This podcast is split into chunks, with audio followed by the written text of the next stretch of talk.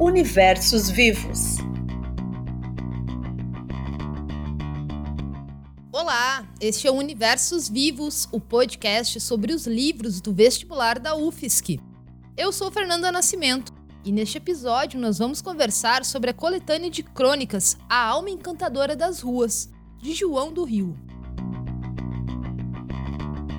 E para saber mais sobre este livro, eu conversei com dois professores e pesquisadores da obra de João do Rio: a Júlia O'Donnell, da Universidade Federal do Rio de Janeiro, e o Antônio Edmilson Martins Rodrigues, que leciona na PUC e na Universidade Estadual do Rio de Janeiro.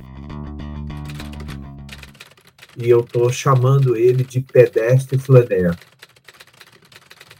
João Paulo Emílio Cristóvão dos Santos Coelho Barreto. O Paulo Barreto nasceu em 5 de agosto de 1881. E você deve estar se perguntando: tá, mas quem é essa pessoa? Esse é João do Rio. E João do Rio é um dos muitos pseudônimos que o Paulo Barreto adotou ao longo da vida, como nos conta a professora Júlia O'Donnell. O João do Rio, é importante dizer, foi o Paulo Barreto. João do Rio é um dos muitos pseudônimos criados, adotados por esse importante jornalista e cronista que foi o Paulo Barreto. Então, João do Rio foi o pseudônimo pelo qual ele ficou mais conhecido, e é o pseudônimo que o Paulo Barreto usava quando ele ia falar sobre a cidade do Rio de Janeiro. Claude, Paulo José, Máscara Negra, Godofredo de Alencar. Foram muitos os nomes adotados por este escritor, mas foi sob a alcunha de João do Rio que ele ficou consagrado em vida e eternizado após a sua morte com menos de 40 anos de idade. Nascido no Rio de Janeiro, João do Rio fez da terra natal o palco para sua produção como cronista. Nos mais de 20 anos de atuação profissional, publicou cerca de 2.500 textos.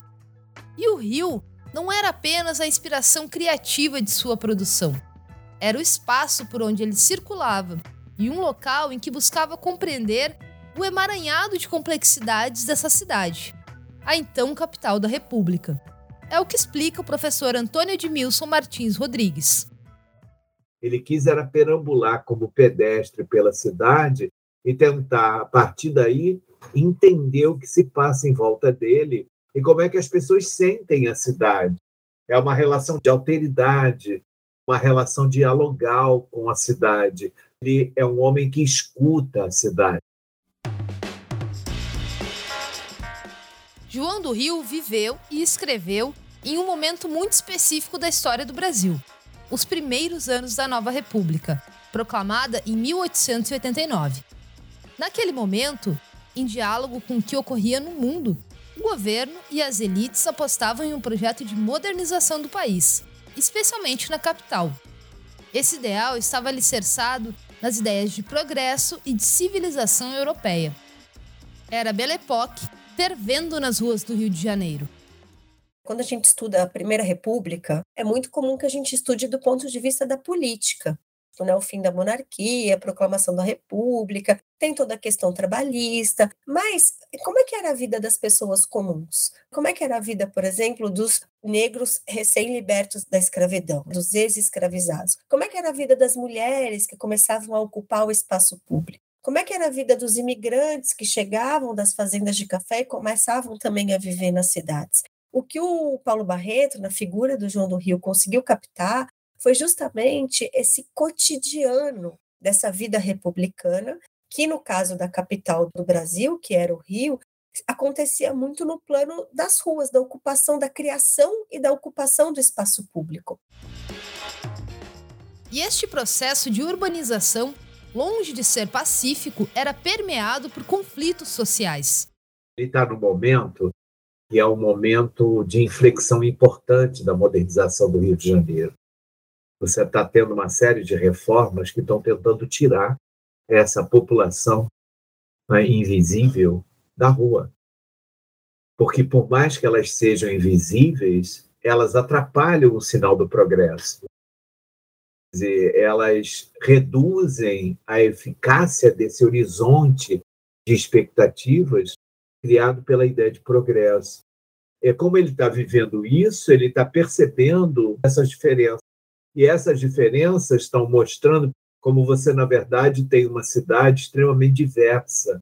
Foi uma das testemunhas mais importantes desse momento de urbanização da cidade. Ele não pegou só os aspectos do crescimento urbano. Então, ah, estão se multiplicando os prédios, as ruas, os carros, né? não só a urbanização nesse sentido mais concreto. É o fato de ter conseguido retratar a urbanização do ponto de vista das pessoas. Como que a urbanização da cidade se refletia em mudanças de hábitos, de sentimentos, de maneiras de se relacionar, como isso se refletia numa mudança de hierarquias sociais, como a cidade ia também se entranhando no modo de vida e de ser das pessoas. Além de falar das questões do momento, João do Rio inovou na linguagem utilizada. A Alma Encantadora das Ruas reúne crônicas, mas não crônicas comuns, crônicas com a assinatura de João do Rio. E o que isso significa? João do Rio escreveu de uma forma inovadora para o período, com inspiração no jornalismo moderno, que crescia especialmente nos Estados Unidos. Ele reúne diferentes formas de apuração e de escrita. Cronista que assume a condição de intervenção no sentido de tentar, de um lado, denunciar, aí do outro lado, mostrar analiticamente como é que era a vida nessa modernidade do Rio de Janeiro, nesse final do século XIX e início do século XX. O Paulo Barreto ele fica conhecido na época porque ele cria um gênero novo, né, um gênero narrativo novo, um gênero jornalístico novo, que é a crônica-reportagem. O que, que é a crônica-reportagem? Ela tem a estrutura narrativa da crônica, ou seja, diálogo, situações inventadas, mas são crônicas que o tempo todo remetem a situações concretas. O que ele vai escrever vai estar absolutamente inspirado, espelhando situações que ele viveu no dia a dia. Então, a estrutura narrativa é da crônica, mas a inspiração é na reportagem. Que ele, como jornalista, produzia o seu material indo à rua. Não é um jornalista.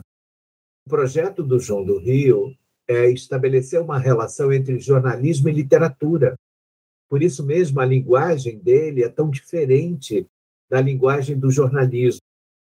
Depois, é ele assumir a condição de alguém que, para conhecer a cidade, tem que experimentá-la. E essa experimentação da cidade é que dá a ele um controle enorme sobre o que se passa em volta. E mesmo com essas inovações, mantém algumas das principais características da crônica. Os textos curtos e descontraídos, com temas do cotidiano da cidade. Ele vai lá e mostra como a cidade não é uma só ela é emaranhada de muitas camadas, de muitas classes sociais, tradições culturais diferentes. Então, as crônicas dele são curtas, são divertidas, mas ao mesmo tempo são muito profundas ao retratar essa complexidade, que é o que caracteriza a vida urbana.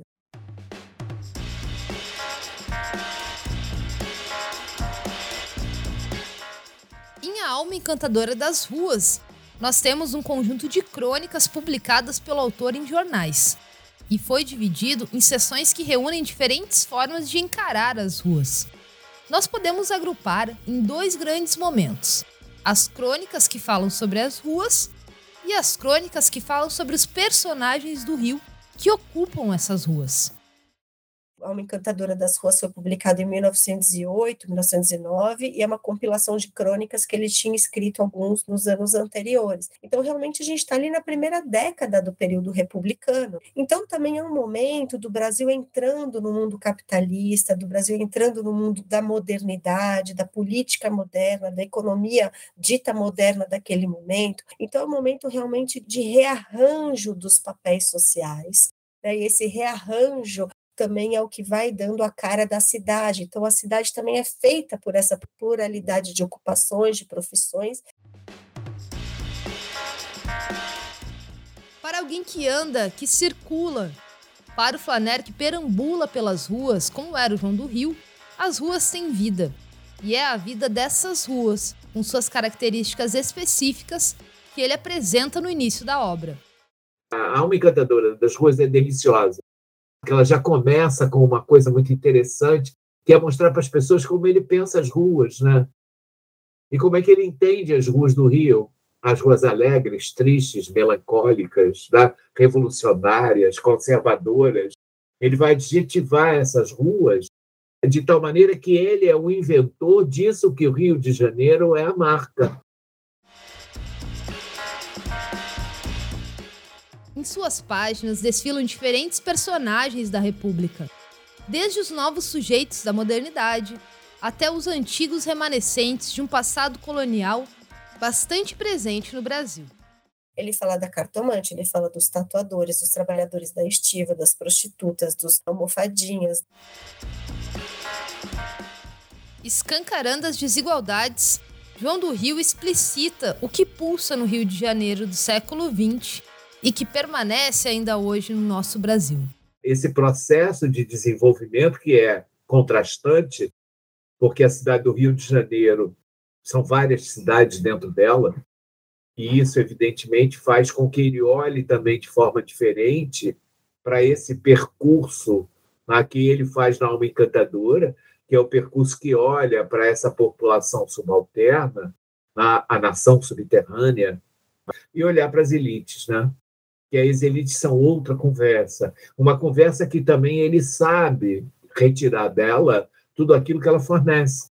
Mas ele, na alma encantadora, está interessado em perceber como é que essa cidade vive e experimenta a vida.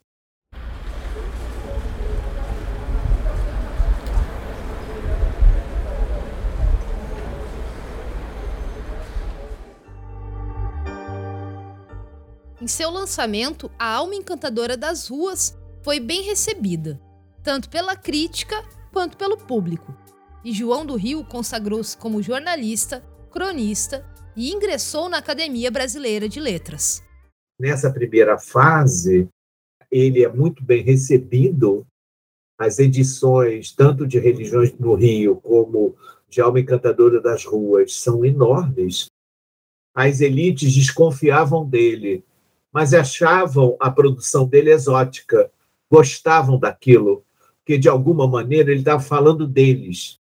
E ele, como homossexual e negro, suplantava isso de alguma maneira nessa primeira fase.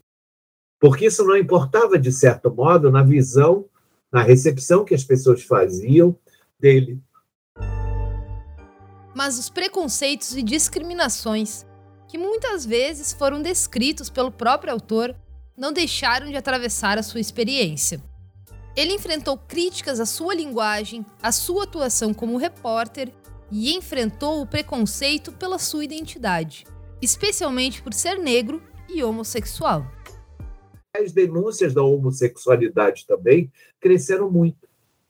E o João do Rio, perdido, começou a comer muito, etc.